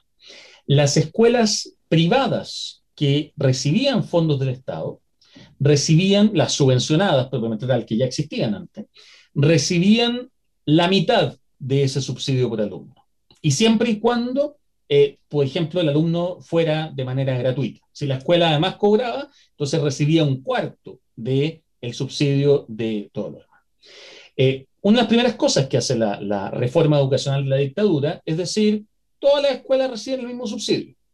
¿Y eso qué significa? O sea, todas las escuelas privadas, al principio no cobraban, hay que reconocerlo, eso fue después un invento de la concertación, que pudieran cobrar. Pero todas las escuelas que sean gratuitas, da lo mismo si son público o privadas, van a recibir el mismo subsidio. Y eso que genera automáticamente un mayor incentivo para que una persona que a lo mejor quiere poner una escuela no por un afán educativo, sino que por un negocio, diga, hmm, esto va a traerme más rentabilidad y por lo tanto me conviene más poner una escuela que una compraventa de auto. De nuevo, hay gente que considera que eso es mucho más eficiente, hay gente que considera que eso es una brutalidad. Yo soy más del segundo grupo en ese sentido, eh, porque claramente vender autos eh, y educar niños y niñas no tiene muchas similitudes. Eh, yo en general creo que, para ser bien claro en esto, yo no, esto no se trata de decir, de demonizar al mercado. Yo creo que el mercado funciona muy bien en muchos aspectos de la vida, pero no en todos, por supuesto. Y, lógicamente, probablemente para la compraventa de autos, eh, las leyes del mercado sean una de las mejores opciones. Eh, o para, no sé, la venta de lechuga. Me imagino que hay distintos espacios en los cuales eso puede funcionar mejor y más eficientemente. Pero hay otros en los que no. ¿Por qué? Porque el objetivo no tiene que ver con la rentabilidad, como sí ocurre en otro tipo de actividades, tiene que ver con la provisión de ese derecho. Eh, y por lo tanto, claro, lo que hemos visto efectivamente es que hemos tenido sistemas que no proveen adecuadamente los derechos y por lo tanto, como el derecho no está garantizado, sino que lo que se garantiza es el acceso, finalmente, ¿quién puede ir a reclamarle al tribunal? No la persona que no recibe el derecho, sino que el proveedor que se siente discriminado con respecto a un proveedor estatal o un proveedor privado distinto.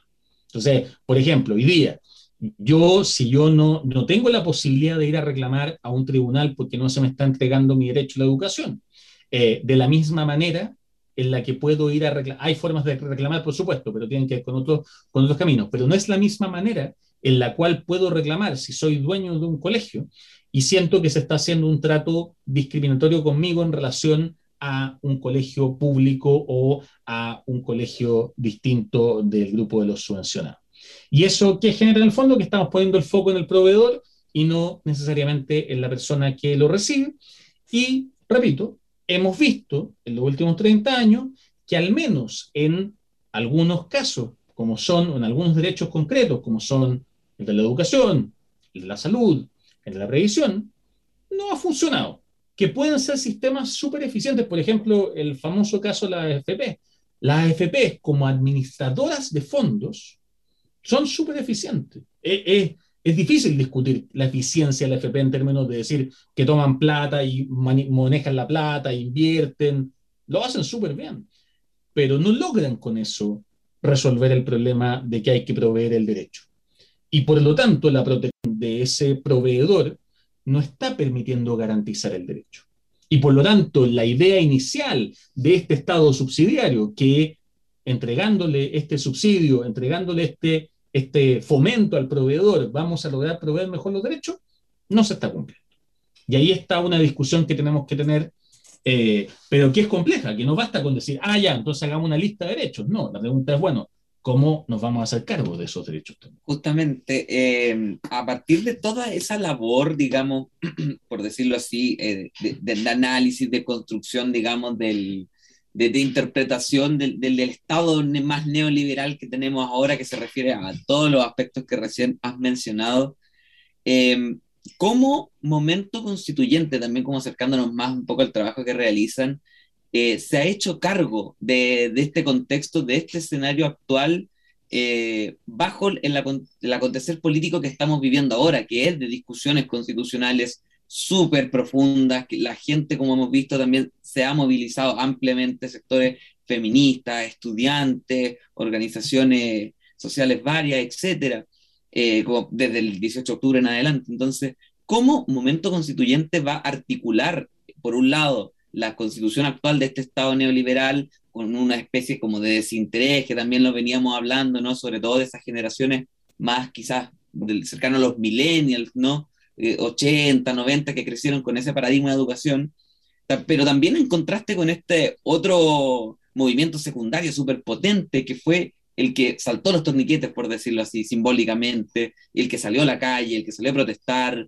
y finalmente ahora está siendo mucho más protagonista activamente, no solo en, los movimientos sociales, sino que también dentro de, la, de, de, las votaciones también. Lo han llevado más a lo concreto, como se ha visto. ¿Cómo se está leyendo ese escenario?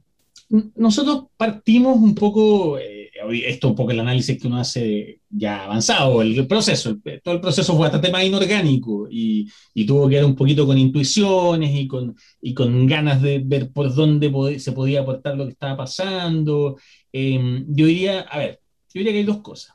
Pensamos en la inorgánica primero. Yo creo que hubo un reconocimiento en un momento de que estábamos ante un momento histórico crítico en el sentido de crisis no de algo malo, sino que de algo, eh, de un cambio profundamente relevante. Mi generación, y la que yo nací el 85, soy la generación que eh, no se acuerda la dictadura, vivió la dictadura, pero no, no tengo prácticamente ninguna memoria de ella y me crié en este Chile de los 90 despolitizado, donde no se hablaba de política y todo. Pero si hay algo que también es cierto dentro de ese Chile de los 90 y los 2000, eh, es que, claro, no, no hay, o sea, comparativamente hablando, la experiencia de los 90 y los 2000, comparado con la experiencia del 70-80 con la dictadura, eh, están a años luz, están a años luz de distancia en el sentido de vivir una dictadura propiamente tal, de vivir violaciones de derechos humanos del nivel y de la brutalidad como vieron en ese periodo.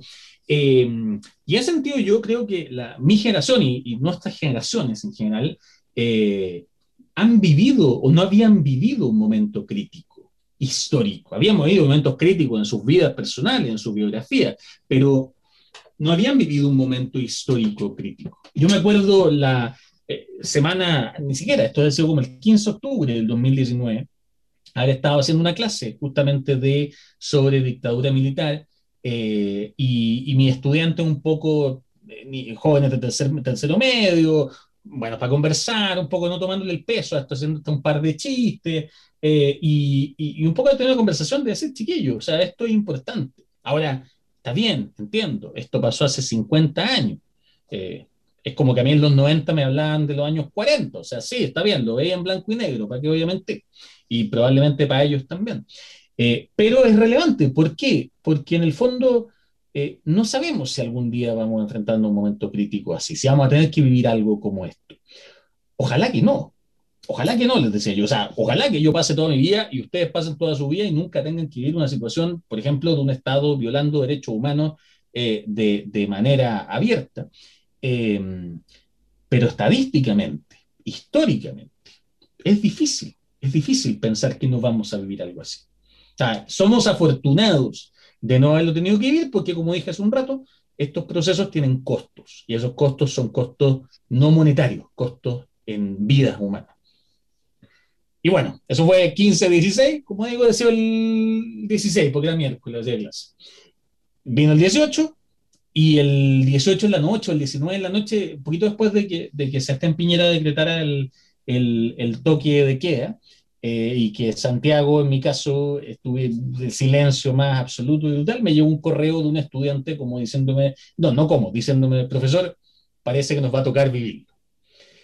Y en el fondo es hacerte consciente de que estás en, un, en esos momentos críticos. Y qué potente eso, pues creo hacer la, la acotación muy necesaria, qué potente que un estudiante haya como tenido esa, esa, esa, como confianza, aparte de escribir un correo, decir como lo estoy viviendo. Que lo haya interpretado.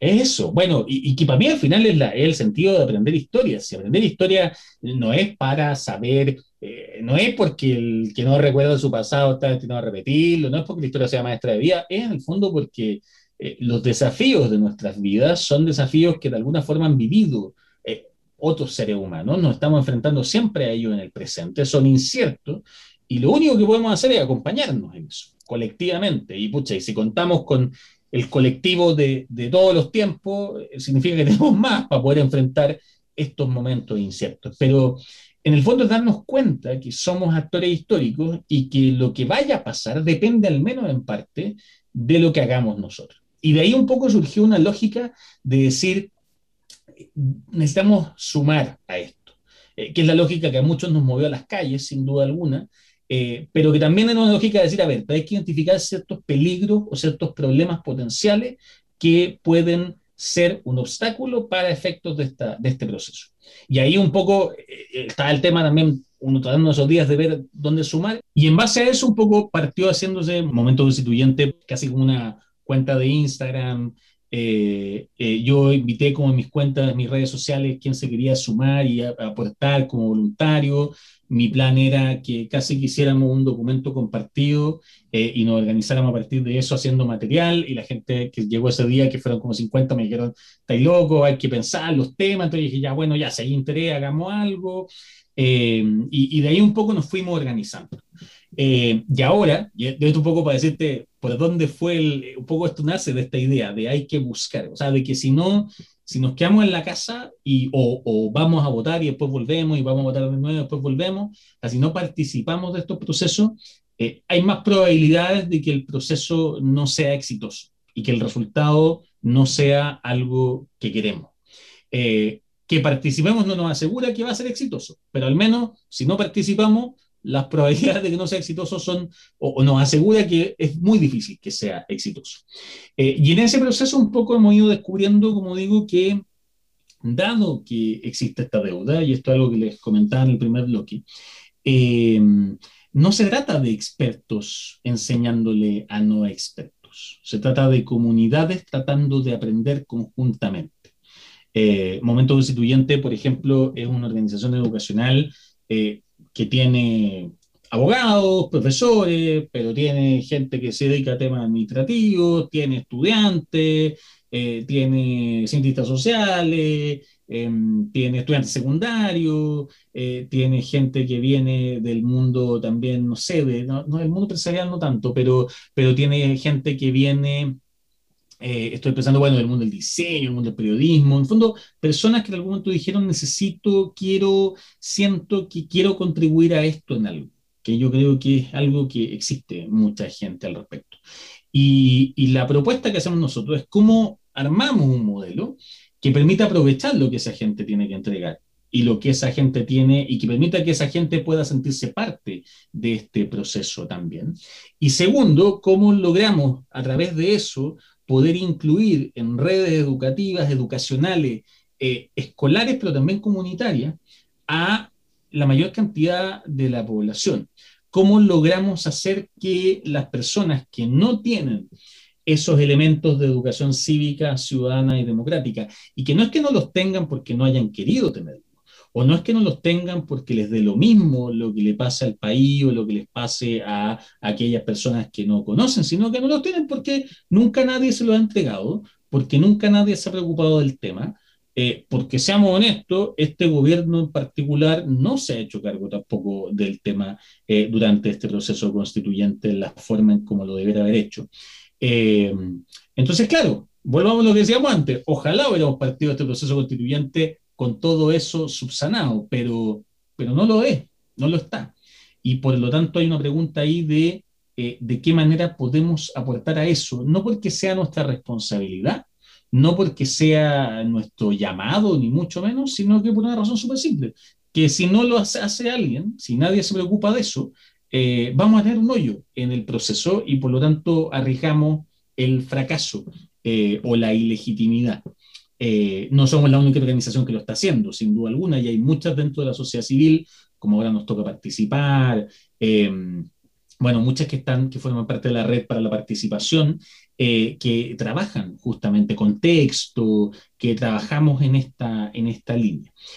siempre con el objetivo de poder entregar educación constituyente, en el fondo, espacios, material, recursos que permitan que las personas cuenten con los conocimientos necesarios, cívicos, para poder tomar decisiones que respondan a lo que ellos realmente quieren, eh, que puedan abrir y hacerse parte de espacios de participación ciudadana incidente eh, y que también puedan aprender a dialogar con otras posturas que sean distintas y enfrentar esas posturas que son distintas, no como, eh, como un enemigo, sino que más bien como un adversario, un opositor dentro de una discusión democrática. Siempre dentro de una discusión democrática y desde un enfoque de derechos humanos, porque ahí sí están los límites donde podemos empezar a hablar de personas que no, no son contrapartes, sino que son efectivamente peligros y amenazas, aquellos que no sostienen la democracia o no sostienen los derechos humanos como principio fundamental. Bueno, y además, primero, aclarar que Movimiento Constituyente ha estado presente acá en nuestra comuna de Maipú. Eh, estuvieron el sábado pasado trabajando este, con la municipalidad. Eh, y también nos dejas el pie porque el programa del, próximo jueves es efectivamente eh, qué son los derechos humanos y, ver el tema de los derechos humanos en una semana que es bastante importante para la historia de Chile, ¿no? Que fue ya cerca de la, de la conmemoración del, del, golpe de Estado de, 1973. Miguel, ¿algo, ¿algo más que decir antes de...? Porque nos pasamos en este último bloque, pero estaba muy entretenida la conversación acá con, con Rodrigo Mayorga. Eh, no, más que nada agradecerte a Rodrigo por, tu presencia, por tu disponibilidad. Creo que ha sido una conversación muy interesante, muy enriquecedora, muy clarificadora. Eh, sobre los conceptos, que a veces es abrumador la cantidad de conceptos y de, definiciones por el tamaño de los procesos que, estamos, viviendo, sin olvidar que estamos en pandemia, por si fuera poco. Por si fuera poco, eso también le suma un gran componente. Así que eh, te dejo el último pie, Rodrigo, para que promociones la plataforma Momento Constituyente, donde les podemos encontrar, eh, seguir en redes sociales y, convocar a las personas de la comuna. y darnos datos sobre las actividades que están haciendo acá en Maipú. Sí, bueno, como digo, Momento Constituyente somos una organización ciudadana eh, política, pero no partidista, no, no, respondemos a ningún partido ni tenemos adscripción con ninguno, pero sí creemos que, a propósito de algo que comenzamos antes, hay que repolitizar los distintos espacios y nuestros recursos tienen que ver con eso. Eh, ustedes pueden encontrarnos en nuestras redes sociales, sobre todo en Instagram, que es donde somos más activos, pero también en Twitter y en Facebook, eh, y en la página www.momentoconstituyente.cl. En la página www.momentoconstituyente.cl ustedes pueden encontrar todos nuestros recursos educativos, infografías, videos, entrevistas, hemos entrevistado, eh, tenemos programas, tenemos un podcast semanal que cuentan eh, qué está ocurriendo en la, en la convención semana a semana, tenemos videos con constituyentes, estuvimos tiempo atrás con la, con la mesa directiva, con Elisa Loncón y Jaime Vaz, eh, tenemos recursos para escuelas que quieran trabajar y usar nuestra infografía, tenemos guías pedagógicas que forman parte también, eh, y claro, y también tenemos juegos, que, juegos de mesa, que fue de hecho la razón por la cual estuvimos eh, la semana pasada en, Maipú.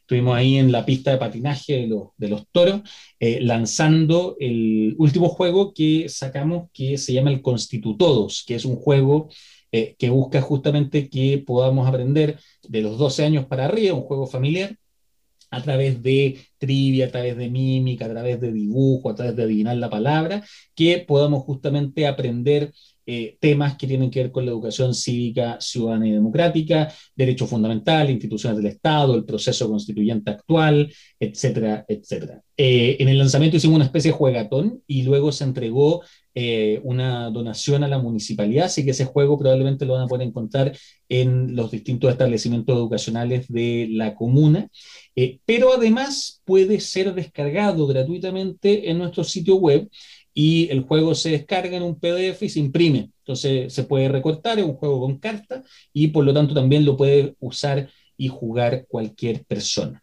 Y además de eso, también contarles que tenemos relatorías, que son charlas que damos en escuelas, en organizaciones sociales o incluso a veces hasta grupos de amigos que quieren aprender un poquito más, por ejemplo, proceso constituyente y piden una charla. Nosotros capacitamos voluntarios, voluntarias que eh, van de relatores, hasta el momento solamente de manera online, pero eh, esperamos pronto eh, avanzar hacia una modalidad más presencial y justamente generan un espacio educativo en el cual explican las distintas etapas del proceso, resuelven dudas, buscan en el fondo también poder ir como digo, eh, estableciendo distintos espacios formales. Con esto hemos estado trabajando también con Maipú Constituyente, eh, esperamos tener algunas otras actividades allá en, la comuna. Y también dejar invitados a, todos quienes nos están escuchando, eh, porque como digo, esto es una institución, una organización que se sustenta en sus voluntarios, somos todos voluntarios y voluntarias desde la persona que llegó la semana pasada hasta yo, el director, eh, y por lo tanto dejarlos súper invitados también a poder sumarse como voluntarios, como voluntarias. Eh, en nuestro sitio web también tenemos una sección que se llama Colabora con nosotros. Eh, si alguien quiere hacer alguna donación económica, porque tampoco tenemos financiamientos de ningún tipo, o quiere sumarse sobre todo a participar, a, a, participar en alguno de nuestros distintos equipos de trabajo de nuevo, porque el objetivo aquí también es poder ser un espacio para aquellas personas que a lo mejor dicen, pucha, me encantaría poder contribuir a esto, pero me da miedo porque no sé, porque no sé del tema.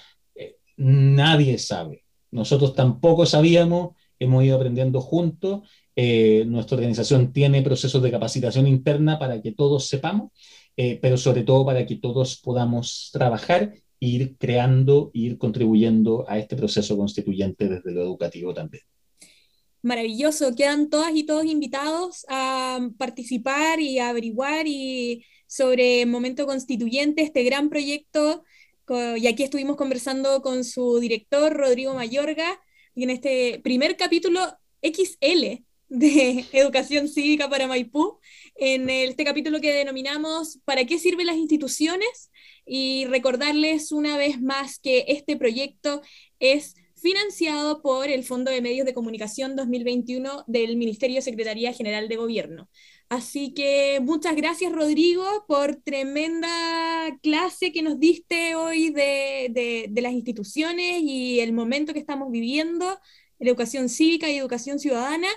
Y Miguel, nos estamos viendo el próximo jueves. Así es, el próximo jueves con el tema de derechos humanos, muy importante también, ya lo dejamos mencionado, así que todas las personas completamente convocadas a seguir escuchando nuestro programa y vamos a tener ahí contenido reflexivo bastante, eh, digamos, convocante para que puedan unirse y con entusiasmo escuchar nuestra propuesta. programa próxima semana en Pajaritos FM y chao, que estén bien. Chao, chao.